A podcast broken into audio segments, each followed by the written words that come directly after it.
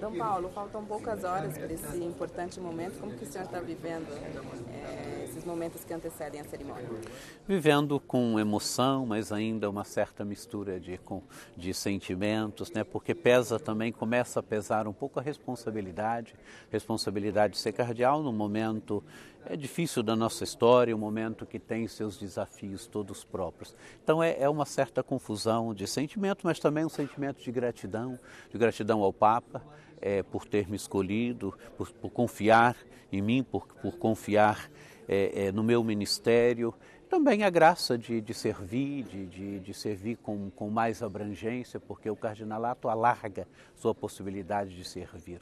Como o senhor disse, não é óbvio né, essa nomeação, já que é, o Papa Francisco revolucionou um pouco a questão das sedes cardinalícias. Né? Então, é uma responsabilidade a mais Brasília como capital do, do Brasil, o senhor receber então essa nomeação. É uma responsabilidade a mais, sim. Papa Francisco tem, é, assim, de primeira tinha sedes cardinalistas, né? Papa Francisco levou o cardinalato bem para a periferia do mundo, é tantos lugares que nunca tinham visto um cardeal. Papa Francisco fez ali cardeais, né? É aquilo que ele tem contado, aquilo que ele tem apontado no seu caminho para a igreja, né? Ele quer, ele quer uma igreja que vá às periferias, as periferias humanas, as periferias existenciais, as periferias do mundo, né? Ele quis dar voz a tantas realidades que talvez não tivessem uma voz ativa dentro da igreja.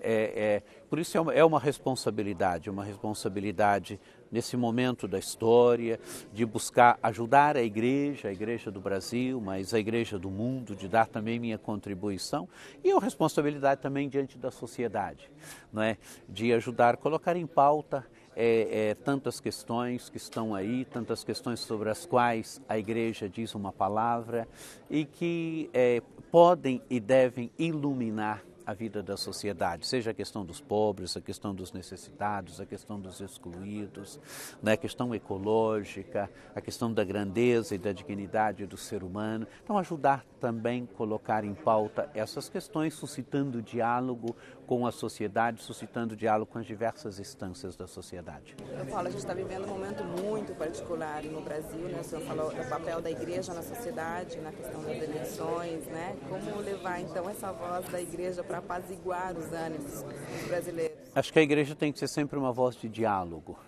não é? É, um bispo ele tem que ter, e mais um cardeal, ele tem que ter consciência do seu papel no interno da igreja, mas também do seu papel para a sociedade. É, eu fui bispo de São Carlos é, de, de 2016 a 2020 e é muito interessante a figura de São Carlos Borromeu. São Carlos Borromeu foi um grande bispo no seu tempo e São Carlos Borromeu enfrentou uma peste em Milão no seu tempo, é, onde os governantes saíram da cidade e o arcebispo entrou entrou para ajudar a assistir os, os empesteados, acho que em 1576, me parece, é, onde o arcebispo entrou na cidade para organizar a caridade, caminhava com a cruz dando esperança, de forma que os empesteados pudessem olhar para a cruz e ali encontrar esperança, celebrava a Eucaristia em lugares públicos, de forma que as pessoas pudessem ver e pudessem ali é, é, se alimentar da Eucaristia. Né? Então, o, é o papel social de um bispo, é o papel social de um cardeal onde um cardeal tem que olhar também ajudar a sociedade a refletir, a enfrentar as principais questões do seu tempo. Quando o senhor encontrar o Papa Francisco, tiver um momento a sós com ele, o que dirá? O agradecerei pela confiança, o agradecerei pelo por ter é, me permitido, ter me chamado para servir mais perto dele, por ter dado à minha vida uma dimensão mais de universalidade na capacidade de servir, na responsabilidade de servir, a exemplo daquilo que fez Jesus, que serviu a ponto de doar por nós a própria vida. Ser cardeal no século XXI.